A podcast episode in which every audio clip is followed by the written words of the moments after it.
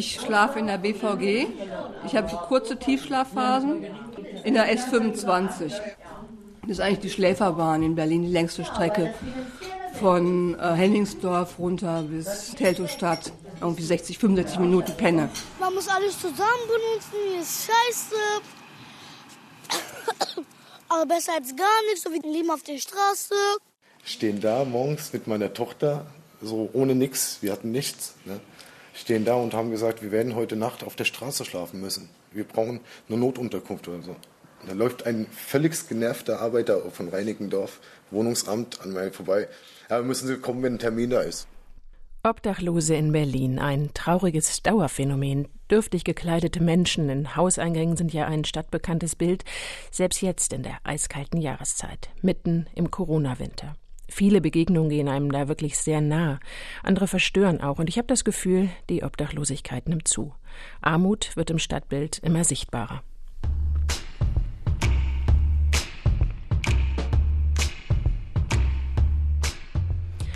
Und damit willkommen zu den Clever Girls. Ich bin Susanne Utsch. Eigentlich sprechen wir hier ja immer über bemerkenswerte Frauen, die in den vergangenen 100 Jahren Berlin und Brandenburg bewegt und verändert haben.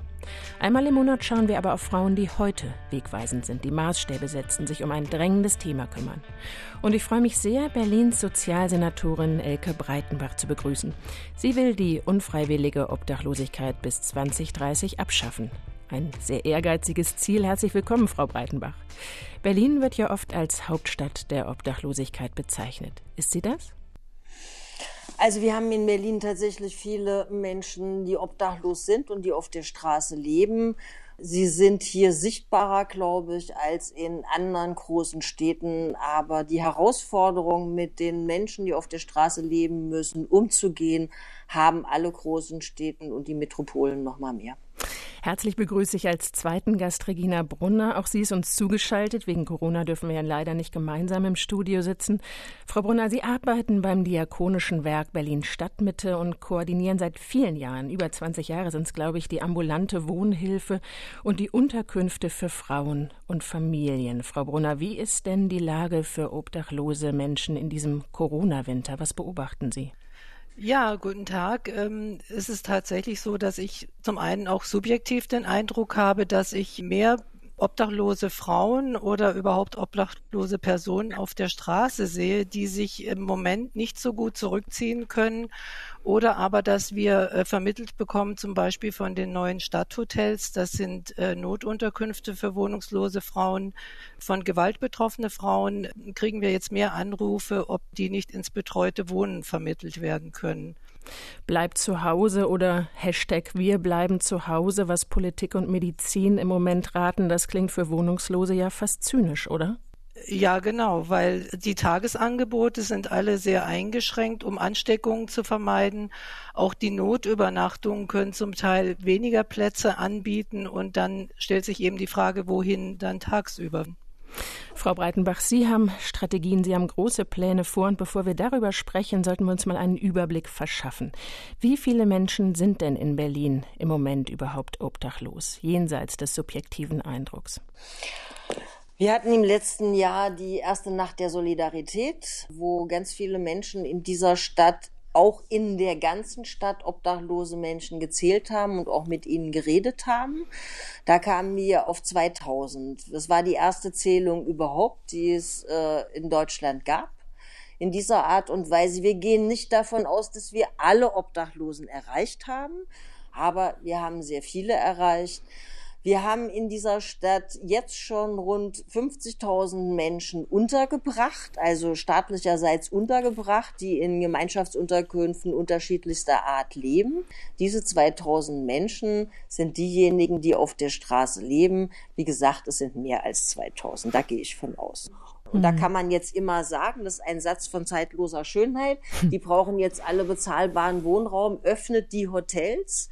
So einfach ist es denn aber nicht. Deshalb planen wir weiterhin regelmäßig die Nacht der Solidarität durchzuführen, auch wenn es jetzt erstmal Corona-bedingt sehr schwierig ist. Aber wir werden da weitermachen. Ja. Also nicht Vertreibung, keine Räumung, sondern eher Wahrnehmung, wenn ich Sie richtig verstehe. Das war die Idee. Genau, und das Hilfssystem entsprechend auszubauen. Mhm.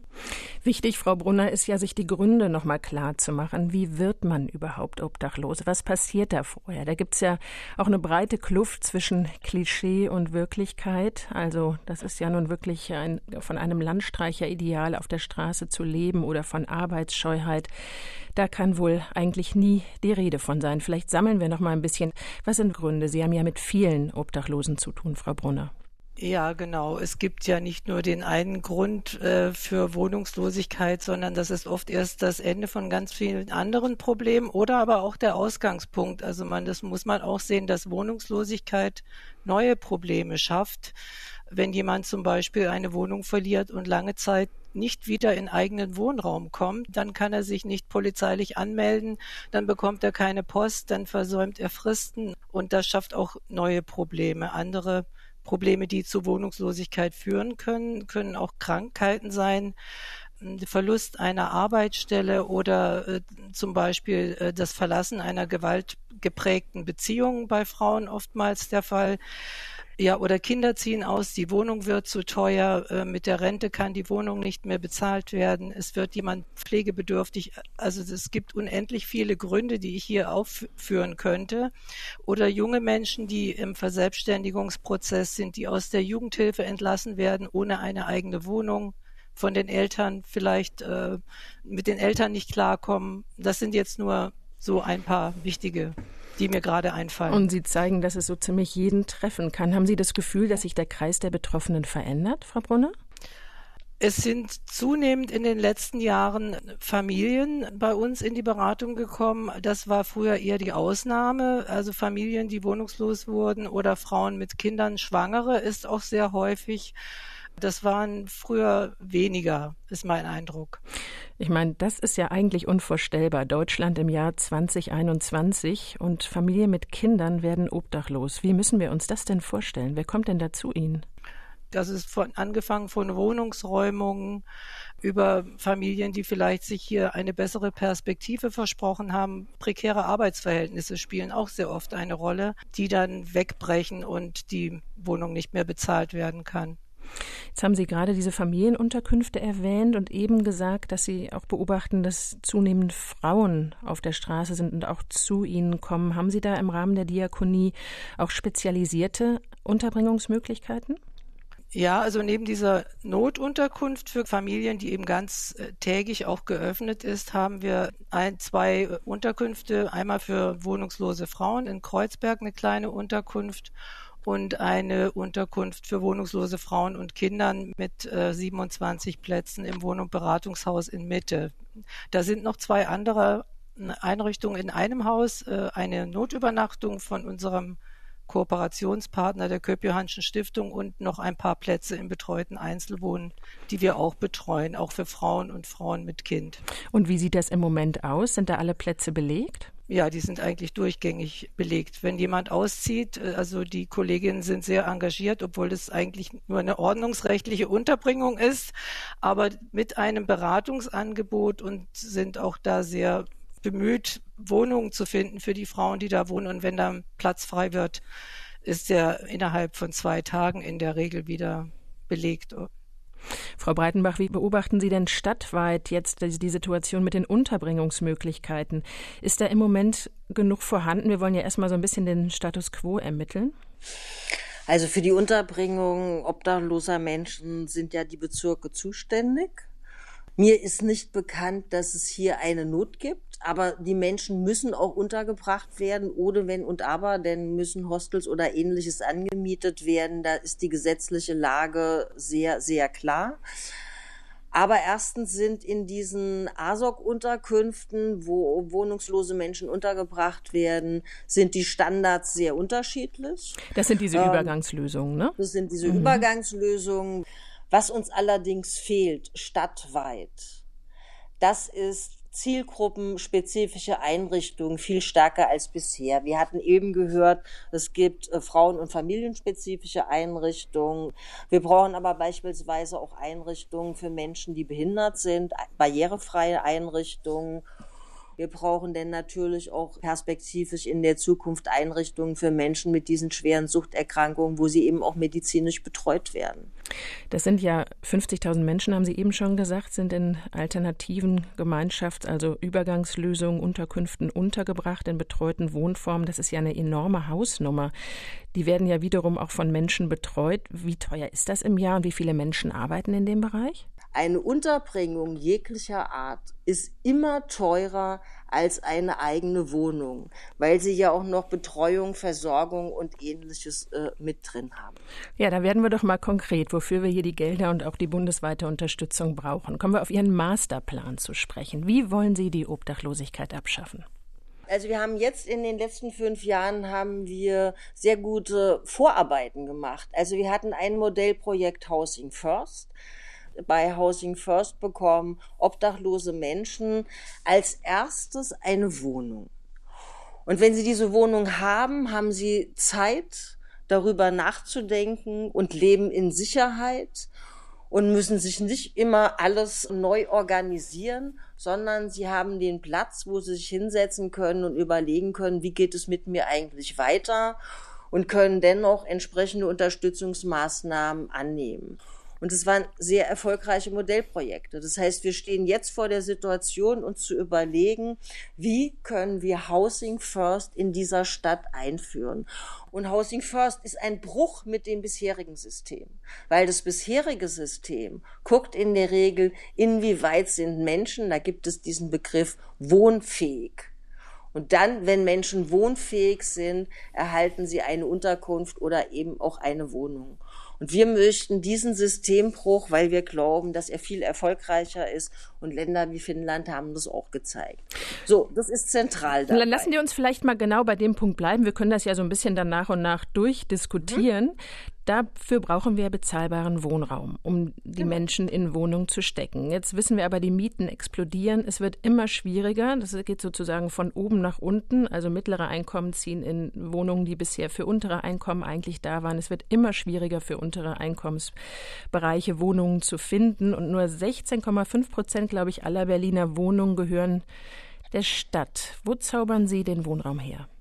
Das ist tatsächlich in Berlin ein Problem, weil wir nicht denn sagen können, wir haben den Stichtag X, da wird Housing First für alle eingeführt. Ein zentraler Punkt dabei ist, dass wir uns mal genau angucken, was ist eigentlich die letzten Jahre passiert und dann stellen wir fest, dass wohnungslose Menschen immer am Ende der Konkurrenzkette stehen. Jetzt haben wir den Mietendeckel. Wir können also davon ausgehen, dass die Mieten nicht weiter so rasant steigen werden, dass zunehmend mehr Menschen ihre Wohnungen nicht mehr bezahlen können.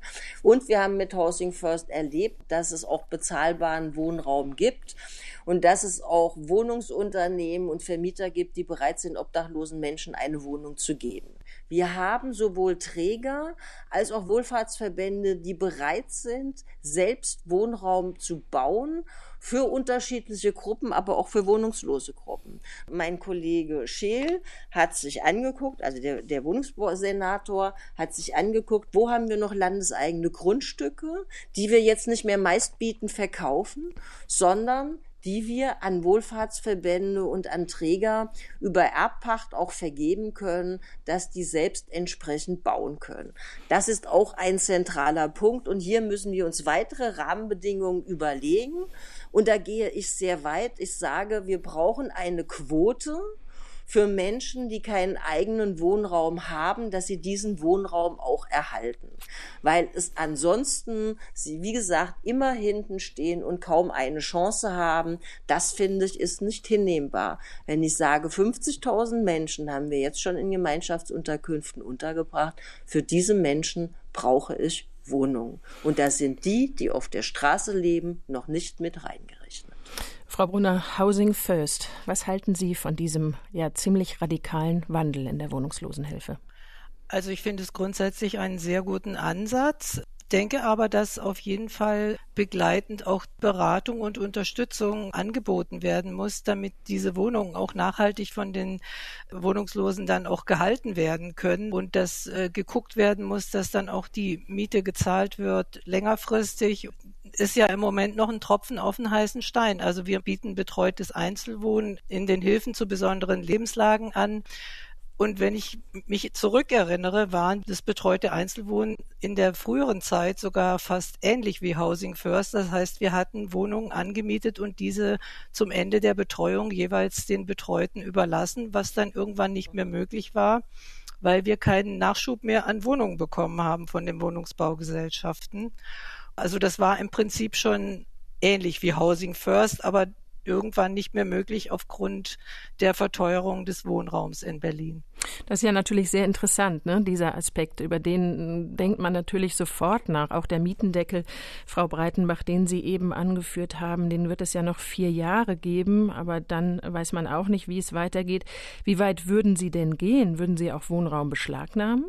Ja, ich finde auch, äh, dass wir darüber reden müssen, Wohnraum zu beschlagnahmen. Wir haben nach wie vor in einer Stadt wie Berlin Wohnungen, die über Jahre leer stehen, ohne dass irgendwas passiert.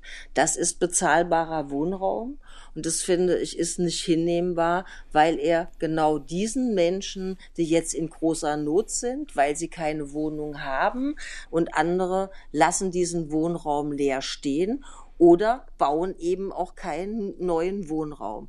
Da finde ich, brauchen wir neue Rahmenbedingungen.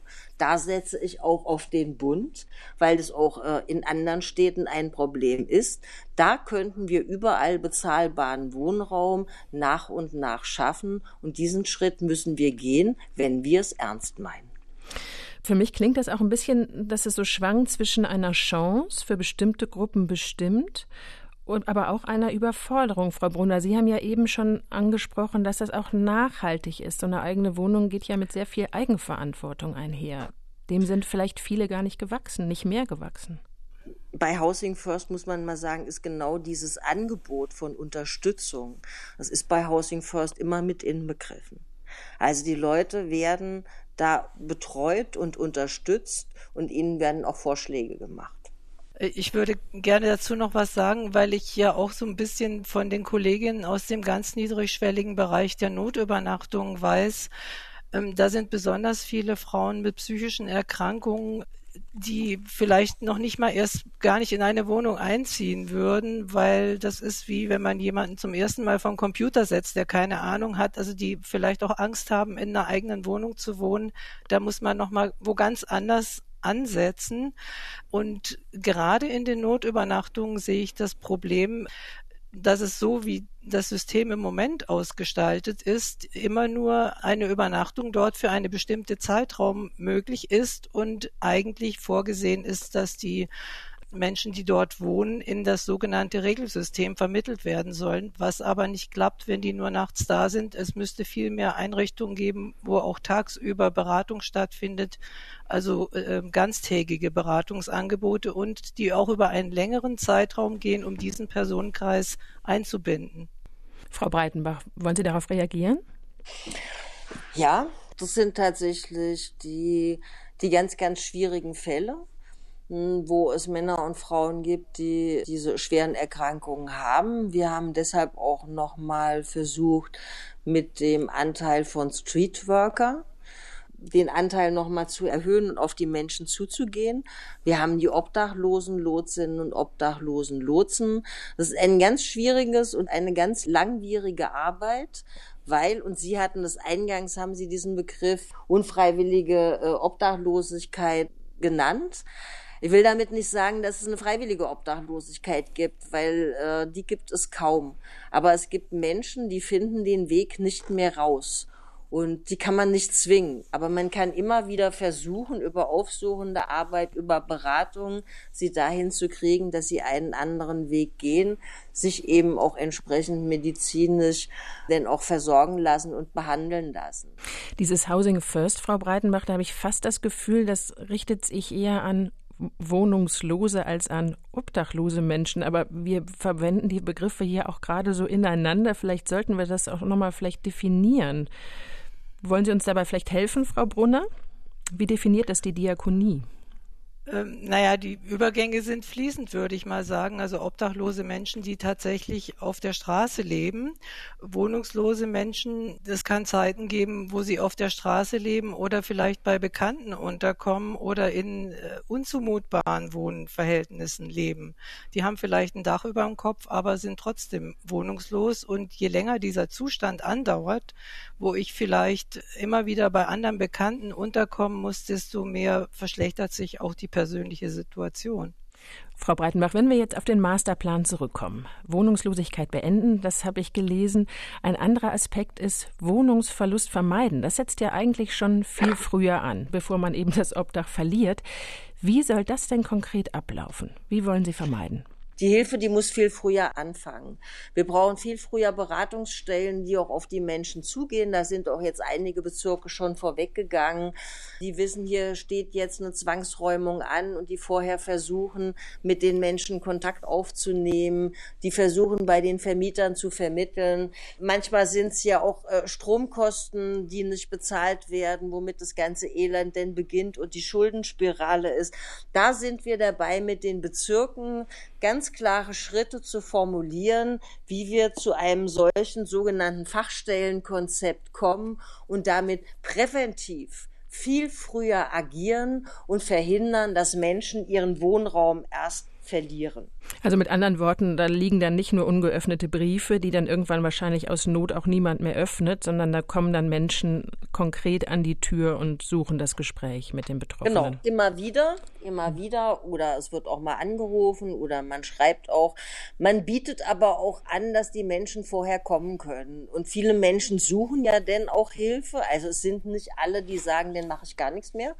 Ähm, viele Menschen suchen ja denn auch Hilfe und dass sie denn auch direkt diese Hilfe und diese Unterstützung brauchen, aber natürlich auch ein aktives Agieren der jeweiligen äh, Wohnungslosenhilfe vor Ort, der sozialen Wohnhilfe und anderer Ämter. Frau Brunner, das scheint ja schon auf eine Art verankert zu sein. Wie beobachten Sie das in Stadtmitte? Das ist ja Ihr Bezirk. Wie funktioniert das? Da geht es ja auch Gespräche mit Vermietern, wurden gerade angesprochen. Zum Beispiel gibt es da eine Stundungsbereitschaft, lauter solcher Sachen. Ja, also, also Stadtmitte ist, wir sind eigentlich eine überbezirkliche Einrichtung, die wir haben, aber der Träger ist in Friedrichshain-Kreuzberg angesiedelt. Wir haben mit allen Bezirksämtern zu tun, also das Fachstellenkonzept sieht ja vor, dass eine Person wohnungslos ist und dann die soziale Wohnhilfe mit den anderen Stellen zusammenarbeitet, um festzustellen, welche Hilfebedarfe gibt es überhaupt und die dann äh, rund um die Person ansiedelt. Ähm, jetzt ist es oft so, dass Personen auch von einer Stelle zur anderen geschickt werden, wenn es zum Beispiel heißt, sie sollen sich jetzt bitte mit dem Jugendamt in Verbindung setzen, weil eigentlich ist das Jugendamt zuständig. Oder wenn eine psychische Erkrankung da ist, äh, ans Gesundheitsamt verwiesen werden, die Person. Also so ganz funktioniert es noch nicht. Also da wäre noch viel Luft nach oben. Nee, deshalb, wir sind auch, also wir haben in der ersten Strategiekonferenz, haben wir eine Arbeitsgruppe mit den Bezirken gebildet und jetzt sind die Bezirke dabei, diese Abstimmung herbeizuführen. Das dauert natürlich immer unglaublich lange, weil die Bezirke auch unterschiedliche Voraussetzungen haben. Mhm. So, und da gibt es Bezirke, die sind weiter vorangegangen und bei anderen Bezirken ist es noch schwierig. Ich bin aber sehr guter Dinge und freue mich sehr, dass zumindest erstmal alle Bezirke gesagt haben, okay, sie sind dazu bereit, ein solches Fachstellenkonzept zu entwickeln wo denn die Hilfe um den Menschen ist und die Person nicht von A nach B entwickelt werden kann. Und sie sind bereit, hier auch der Prävention einen viel höheren Stellenwert einzuräumen. Frau Brunner, Berlin ist nicht nur eine, sagen wir mal, Hauptstadt der Obdachlosen, sondern auch der Hilfsbereitschaft. Es gibt ja ein breites, niedrigschwelliges Hilfsnetz. Dazu gehört die Diakonie mit ganzjährigen Notübernachtungen, medizinische, hygienische Versorgung, Tagesstätten, Suppenküchen und im Winter und da befinden wir uns gerade eben die Kältehilfe, die berühmte Berliner Kältehilfe, einzigartig in Deutschland. Ein Angebot, das überrascht, wenn man mal im Internet schaut. Auch in der eigenen Nachbarschaft wird sich da gekümmert. Wie stark leidet jetzt dieses Konzept unter der Pandemie?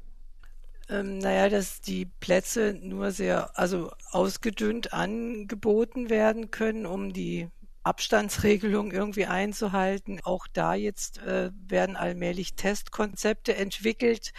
Aber das ist natürlich, sind die Angebote eingeschränkt möglich in diesem Winter. Aber es gab auch äh, neue Angebote, die ähm, die Pandemie, sage ich mal, hervorgebracht hat, wie ich vorher mhm. schon sagte, zum Beispiel eben diese Stadthotels für von Gewalt betroffene Frauen, da es ja hier eine starke Zunahme gab von häuslicher Gewalt. Äh, und ich finde, dass viele dieser Angebote, die jetzt neu entstanden sind, auch diese ganzen Angebote, die ganztägig statt nur nachts geöffnet sind, dass die womöglich auch erhalten bleiben sollten.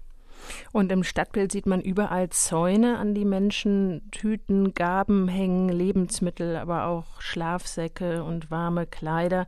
Also das zivilgesellschaftliche ehrenamtliche Engagement ist weiterhin sehr, sehr aktiv. Frau Breitenbach, Sie wollen jetzt dieses komplexe Netz, das niedrigschwellige Hilfsnetz, das es in Berlin gibt, auch die Kältehilfe umstrukturieren. Sie wollen sie zentralisieren. Wie wird das aussehen und wie gelingt das, diese vielen ehrenamtlichen Akteure einzubinden? Also erstmal muss man sagen, die Kältehilfe wurde ja quasi von der Zivilgesellschaft mal vor äh, über 30 Jahren er erfunden. Ähm, und das ist jetzt ein bisschen bitter, weil es waren die Kirchengemeinden, die beispielsweise zweimal die Woche ihre Gemeindesäle geöffnet haben, um dort obdachlose Menschen im Winter zu bewirten und zu versorgen. Die sind jetzt an ganz vielen Punkten, wo sie gar nicht mehr öffnen können. Und das ist jetzt wirklich bitter, weil damit mit, mit dieser Pandemie auch dieses Engagement sehr eingeschränkt wird. Ansonsten hat Frau Brunner eben schon alles gesagt. Und die Ehrenamtlichen in der Kältehilfe, die arbeiten in den jeweiligen Einrichtungen, die arbeiten äh, bei den Trägern, die arbeiten bei den Wohlfahrtsverbänden in der Stadtmission, bei der Caritas, bei der Diakonie. Also da sind ja die Ehrenamtlichen aktiv. Und selbst wenn es uns gelingt, das ist ja ein Diskussionsangebot für die Bezirke. Die Bezirke bekommen das Geld für die Kältehilfe. Das heißt, die Bezirke müssen Kältehilfeeinrichtungen jeden Winter zur Verfügung stellen. Das gelingt aber nur sehr unzulänglich. Und deshalb sagen wir, wir würden es machen. Wir haben schon eine Kältehilfekoordinierung. Ähm, seitdem klappt es schon besser. Trotzdem ist es immer noch schwierig, gerade jetzt in so einer Situation. Ähm, deshalb müssen wir das anders machen. Und es gelingt nur, wenn die Bezirke sagen, okay, dann geben wir auch das Geld und wir geben auch Personal. Dann können wir die Kältehilfe zentral steuern und das wäre, glaube ich, vernünftig. Aber die Ehrenamtlichen und die Träger, die wären ja immer noch da. Und ich glaube, das ist der richtige Weg, den wir weitergehen sollen. Auch die Kältehilfe weiterentwickeln, mehr Beratungsangebote, um auch zu sehen, inwieweit wir Menschen aus der Kältehilfe rauskriegen. Weil das sind wirklich ganz viele, die aus den unterschiedlichsten Gründen es nicht mehr schaffen, zu irgendeiner Stelle zu gehen und zu sagen, ich möchte untergebracht werden und zwar dauerhaft. In diesem Jahr soll ja auch eine zentrale Datenbank für Notunterkünfte starten. Mensch sucht Bett. Auch das ist eine zentrale Plattform. Frau Brunner, dieser zentrale Ansatz, finden Sie den sinnvoll? Sie haben ja eigentlich auch ganz gute Erfahrungen mit Ihren kleinen Einrichtungen gemacht, ne? Ja, das schließt sich ja hoffentlich nicht aus. Also wir hoffen ja, dass wir auch unsere kleinen Einrichtungen erhalten können. Und also was ja wichtig ist, dass wirklich geguckt wird, dass alle Unterkünfte bestimmte Qualitätsstandards erfüllen. Bisher gibt es ja nur räumliche Standards, so und so viel Quadratmeter pro Person oder aber es gibt keine Standards an die an die Beratung, ja oder oder Weitervermittlung ans Personal, genau. Und es ist nur zu wünschen, dass tatsächlich in der Umsetzung auch berücksichtigt wird, dass die Unterkünfte, die es gibt, dass die gut vernetzt sind in der Stadt, auch gut sich im Hilfesystem auskennen und die Personen dann auch, äh, wenn die ausziehen, weitervermitteln können, weil die Unterbringung endet ja nicht mit einer eigenen Wohnung, sondern dann geht es ja gerade darum, dass eine Hilfe angestoßen wurde und äh, dass äh, diejenigen dann wissen, wo kann ich später hingehen, wenn ich eine soziale Beratung brauche, wenn ich eine Schuldnerberatung brauche. Also wir haben zum Beispiel im betreuten Einzelwohnen immer 70 bis 80 Prozent der Betreuten sind überschuldet und die müssen ja dann hinterher auch Anlaufstellen haben. Das ist auch eine Art von Prävention. Frau Brunner, und Sie haben sich eingehend mit diesem Masterplan beschäftigt. Jetzt hat Frau Breitenbach eben gesagt, das ist ein Diskussionsprozess. Er ist zur Diskussion gestellt. Wo sehen Sie denn Nachbesserungsbedarf? Wo finden Sie, ist es wichtig, noch nachzujustieren? Naja, ich sehe jetzt den Masterplan erstmal als, sage ich mal, politische äh, Willensäußerung und Zielvorgabe. Es ist ja immer gut, ein Ziel vor Augen zu haben. Aber die konkreten Schritte sollten eben, die jetzt auch in den Leitlinien definiert sind, mit allen Beteiligten, die im Bereich der Wohnungsnotfallhilfe tätig sind, ähm, noch konkretisiert, verbessert, ausgearbeitet werden. Frau Breitenbach, ein wichtiges Ziel des Ganzen, lese ich, ist der Paradigmenwechsel, dass die Wohnungslosenhilfe sich an die Menschen anpassen müsse und nicht umgekehrt. Beobachten mhm. Sie, dass das im Moment noch nicht der Fall ist? Nee, das ist auf keinen Fall der Fall, weil also schon die Struktur der Wohnungslosen hat sich in den letzten Jahren, wenn nicht gar Jahrzehnten, sehr stark verändert. Ähm, schon alleine darauf ist nicht die Wohnungslosenhilfe insgesamt eingestellt. Wir haben nicht mehr den männlichen, weißen Obdachlosen zwischen 35 und 55. Frau Brunner hat es gesagt, Sie haben es auch gesagt. Wir haben heute viel mehr Frauen, die obdachlos sind, die auf der Straße leben. Und wir haben vermutlich noch mehr Frauen, die wohnungslos sind und die in ganz prekären Lebenssituationen sind, weil sie denn auch oftmals bei irgendwelchen Männern einziehen und die Probleme werden denn nicht besser, sondern schlimmer, weil es ganz viel Gewalt und vor allem auch sexualisierte Gewalt gibt. Wir haben sehr viele ältere obdachlose Menschen und wir haben Pflegefälle, die auf der Straße leben, also auch Menschen mit Behinderung. So, deshalb habe ich eingangs gesagt, wir brauchen viel stärkere Unterkünfte. Erstens mit dem, was Frau Brunner eben schon erwähnt hat, wir brauchen Qualitätsstandards. Ähm, wo auch klar ist, wenn Menschen in so eine Unterkunft kommen und es geht nicht alleine nur um Notunterkünfte, ASOG-Unterkünfte, das Programm ließe sich viel weiter noch entwickeln und das, da möchte ich auch hin.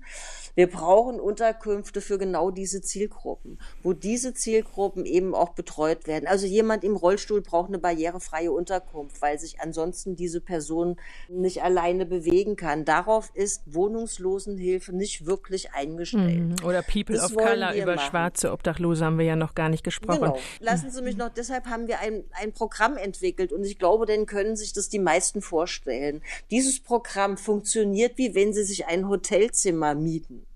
Also Sie können dann eingeben, alleinerziehende Frau im Rollstuhl, also Barrierefreiheit in diesem und jenen Bezirk, drücken auf einen Knopf und dann wird ihnen ausgespuckt, wo es entsprechende Plätze gibt. Und das sind denn nur Plätze, perspektivisch, mit Verträgen, mit Mindeststandards, mit Unterstützung und Hilfe für die Betroffenen, die diese Hilfe auch benötigen. Frau Breitenbach, es klingt wirklich fantastisch und es ist nur zu hoffen, dass Berlin diesen Strategiewechsel vollziehen kann. Nur ich habe das Gefühl, wir brauchen wahnsinnig viel Geld. Was sagt denn der Finanzsenator? Der Finanzsenator hat jetzt tatsächlich so wie der Senat in Gänze das alles auch immer wieder unterstützt. Und nochmal, wir brauchen, wenn wir diesen Strategiewechsel jetzt vollziehen und wenn wir einen Masterplan umsetzen und auch genau in dem Wissen, wir brauchen auch bezahlbaren Wohnraum, werden wir weniger Geld brauchen als jetzt. Wir geben Millionen, wir geben über drei Millionen aus für die ganz normale Kältehilfe. Also dafür, dass tausend Menschen, weil wir haben etwa tausend Plätze in den Hochzeiten, dass tausend Menschen abends irgendwo hingehen, einen Schlafplatz und eine Mahlzeit erhalten, um nächsten Morgen um acht wieder auf der Straße stehen. Wenn man sich das alles mal ins Verhältnis setzt und wenn man sich anguckt, was Unterbringung kostet, dann wird man sehr schnell feststellen, dass es Sinn macht und dass es sehr gut investiertes Geld ist, Prävention auszubauen, also gucken, dass Menschen in ihren Wohnungen bleiben können und gleichzeitig Unterstützung und Hilfe auf allen Ebenen ausbauen, damit äh, die Menschen auch wieder ein selbstbestimmtes und eigenständiges Leben leben können. Das ist gut investiertes Geld. Das sieht übrigens der Senat in Gänze so. Deshalb haben wir auch immer wieder die Kosten erhöht.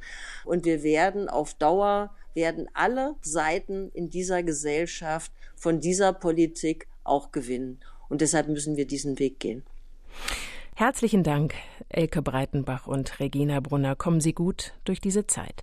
Spenden sind in diesem Corona-Winter ja wichtiger denn je und einen guten Überblick über den Bedarf an Sach- und Geldspenden, den finden Sie bei der Berliner Kältehilfe. Sie können diesen Podcast natürlich auch nachhören in der ARD Audiothek oder bei Apple Podcast. Da können Sie die Clever Girls Reihe auch gleich ganz abonnieren. Ansonsten stehen die Clever Girls natürlich auch auf RBB Kultur. Ich bin Susanne Utsch. Machen Sie es gut.